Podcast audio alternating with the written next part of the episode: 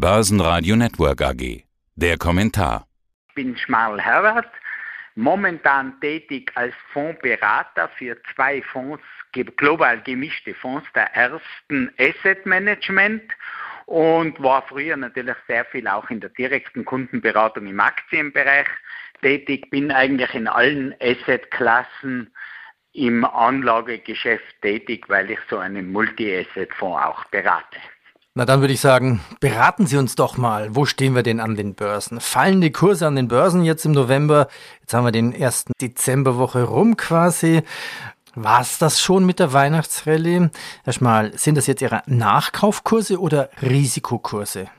Kurzfristig gesehen würde ich ganz klar sagen Nachkaufkurse. Wir haben am Freitag eine Volatilität und diesen Index schaue ich immer an, den Volatilitätsindex auf die US-Börse.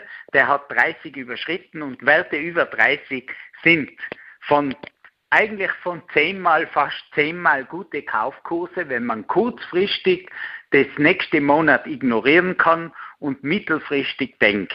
Das heißt also ganz klar, die Unsicherheit, die momentan im Markt ist, könnte kurzfristig eine echte Kaufgelegenheit sein. Das letzte Mal, wo wir über 30 waren, war im Jänner und davor im Oktober 2020 und beides waren hervorragende Kaufgelegenheiten.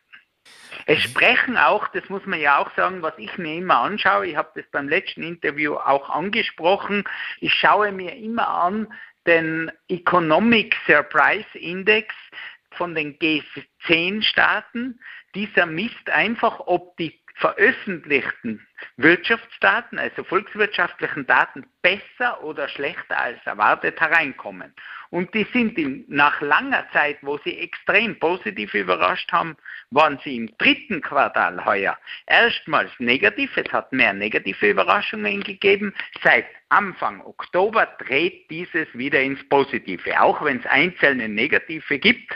Wir müssen derzeit keine globale Rezession befürchten. Wir haben aber Probleme im Wirtschaften durch teure Rohstoffe, durch Lieferkettenprobleme, aber die sind schon länger bekannt. Wie ist eigentlich die Lage an der Wiener Börse im Vergleich zum DAX oder zum Nasdaq? Ja, kann sich Wiener der Börse ATX so ein bisschen ja, abkoppeln? Ja, der ATX ist eine völlig andere Börse, weil einfach, wenn man schon die Gewichtung anschaut, als ein sehr bankenlastiger und zyklischer Index ist, wo fast keine Technologiefirmen sind, eine der wenigen die AT&S, aber ansonsten wenig Technologie, viel Finanzen, viel natürlich auch Energie mit der OMV, die schwergewichtet ist als Ölwert und Stahlwerte, zyklische Werte. Also kann man mit dem DAX nicht vergleichen und schon gar nicht mit der Nasdaq. Völlig andere Situation und wird natürlich sehr oft auch von der Performance eine ähnliche Entwicklung haben wie zum Beispiel die Osteuropa-Börsen gesamt. Also Wien wird oft eher mit Osteuropa verbunden. Und wenn man die letzte politische Situation anschaut, wie das in Wien zugangen ist, dann muss man sich manchmal fragen, ob das nicht berechtigt ist. ähm, hat aber keine Auswirkungen auf den ATX gehabt, oder? Nein, das kann man sicher nicht sagen. Der ATX hängt derzeit an anderen Dingen. Solange man glaubt, dass die Weltwirtschaft stark bleibt und man nicht Rezessionsängste schwere hegt, ist für den ATX sicher ein Vorteil, weil er sehr zyklisch ist und weil auch Banken indirekt ja von leicht steigenden Zinsen profitieren werden und es ist halt einmal sehr bankenlastig mit Erste und Raiffeisen Bank international. Die OPEC Plus wollen ja trotz globaler Sorgen um die neue Coronavirus-Variante Omikron an ihre geplanten Produktionserhöhung festhalten. Das gab jetzt die Allianz dieser Ölstaaten bekannt. Welche Folgen hat das? Eins für den Ölpreis, zwei der Inflation und im Prinzip drei für den günstigen Euro. Ja, da muss ich mal ganz klar dazu sagen, die OPEC will sich nicht von so kurzfristigen Dingen wie jetzt dieser neuen Coronavirus-Variante aus dem Tritt bringen lassen. Die OPEC, glaube ich, hat in diesem Fall eine klare Strategie. Die sagen, der Ölpreis ist extrem gestiegen. Wir dürfen nicht vergessen, er war ja im Tief um die 20. Wir sind dann hochgelaufen über 80, waren schon fast 90. Das heißt eine mehr als Vervierfachung vom Corona-Tief, wenn man das Null ausklammert von den paar Tage. Aber jetzt nehmen wir mal als Tief, es war bei 20. Das heißt, die OPEC war natürlich eh zufrieden mit diesem Anstieg, mit diesem extremen Anstieg der Ölpreise, will aber diesen auch nicht zu stark dann nach oben lassen und so kommt ihnen diese Korrektur von einem überkauften Rohstoff, wie es eben der Energiemarkt, wir haben ja das im Gas noch viel extremer gesehen, war, diese Überkauftheit, dass die jetzt sich abgebaut hat, das war klar. Äh, ich habe ja wirklich, ich habe mir das jetzt gerade angeschaut, in meinen letzten Interviews immer eines gebetsmühlenartig schon fast gesagt, unser Thema der nächsten Jahre wird die Inflation sein. Und ich habe auch zugleich die Notenbanken massivst, und ich wiederhole es nochmal, massivst kritisiert, die immer von diesen temporary und vorübergehend und sonst was gesprochen haben, wo ich gesagt habe, in diesem Fall kann ich nur lachen. Wir haben eine nachhaltige Änderung im Inflationsgefüge. Inzwischen wird auch den Notenbanken klar, dass da das, was ich schon vor ein bis eineinhalb Jahren gesagt habe, eintrifft, nämlich dass die Rohstoff, der Anstieg der Rohstoffpreise auch wenn es so bleibt, einen Anstieg der Löhne verursachen werden. Es kommen jetzt diese Sekundäreffekte.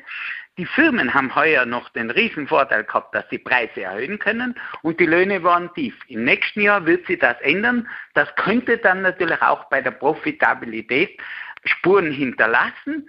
Das Jahr 2021 war für die globalen Firmen ein extrem günstiges, weil Preiserhöhungen möglich waren. Güter waren knapp. Jeder hat in Corona viel Geld gespart und hat es dann auch ausgegeben. Er hat nicht überlegt, ich leiste mir jetzt das Wochenende im Hotel nicht, wenn es 20 Prozent teurer ist, einfach weil er nachholen wollte und den Cash gehabt hat. Und jetzt haben wir plötzlich Inflationsraten, die einfach vor einem Jahr niemand für möglich gehalten hat. Wir sind bei den Produzentenpreisen, man, man muss sich das einmal auf der Zunge zergehen lassen, ungefähr bei 20 Prozent. Anstieg, also das, was es teurer wird zu produzieren gegenüber dem Vorjahr um 20 Prozent. Wir sind beim Konsumentenpreis in Amerika über 6 und in der Eurozone sind wir über 5.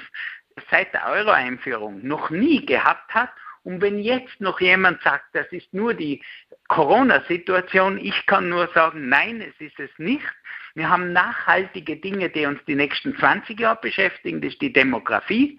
Das ist der Trend. Weg zu dieser extremen Globalisierung, wo nur mehr zählt, noch billiger produzieren, noch billiger. Die Firmen haben, glaube ich, jetzt mehr als erkannt, dass eine höhere Lagerhaltung in schwierigen Phasen wichtig ist.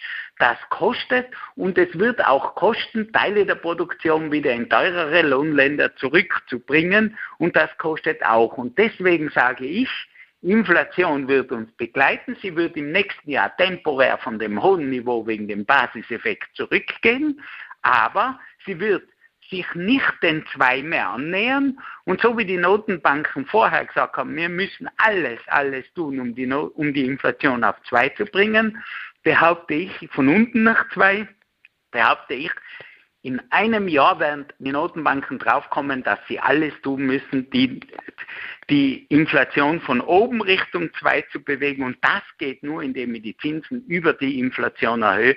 Und das wären dann Zinsen von mehr als 3, 4 Prozent am Geldmarkt. Das können wir uns jetzt nicht leisten. Und jetzt kann sich jeder vorstellen, was es für ein Dilemma ist. Das wird ein Dilemma sein. Und wir können, die Notenbanken werden nicht so schnell erhöhen, obwohl sie es müssten. Damit laufen sie der Inflation hinterher und es würde nicht gelingen, die Inflation bei zwei bis vier Prozent zu stabilisieren. Ich behaupte, es wird nach einem kurzen Rückgang nachhaltig nach oben gehen. Was heißt das jetzt für Gold? Also bieten dann zum Beispiel Gold-ETFs überhaupt noch Schutz vor der Inflation? Ich meine, die Inflation steigt dynamisch, aber der ja. Goldpreis bleibt ja in diesem Jahr hinter der Entwicklung zurück. Also hat ja, Gold quasi den Inflationsschutz oder hat Gold als Inflationsschutz dann ausgedient?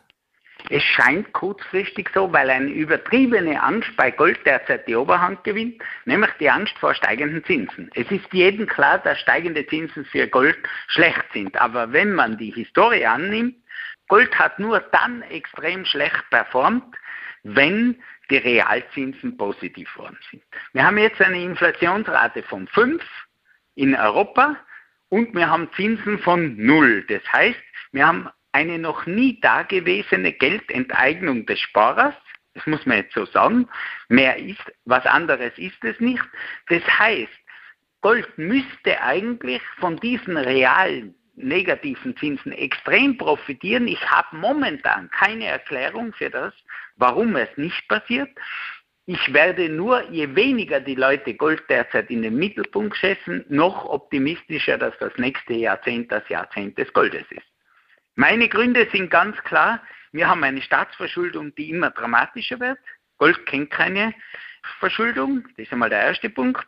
Der zweite Punkt ist, langfristig gesehen hat Gold immer funktioniert als Inflationsschutz, außer in Zeiten, wo dann der Realzins extrem positiv worden ist. Das heißt also heute, wenn wir einen Geldmarktzins von 7 hätten, dann müsste ich meine positive Meinung zu Gold hinterfragen, aber das sehe ich nicht. Ich sehe die Notenbanken nachlaufen und glaube an Gold. Und ich möchte da nochmal betonen, Gold ist kein Rohstoff, Gold ist eine Währung.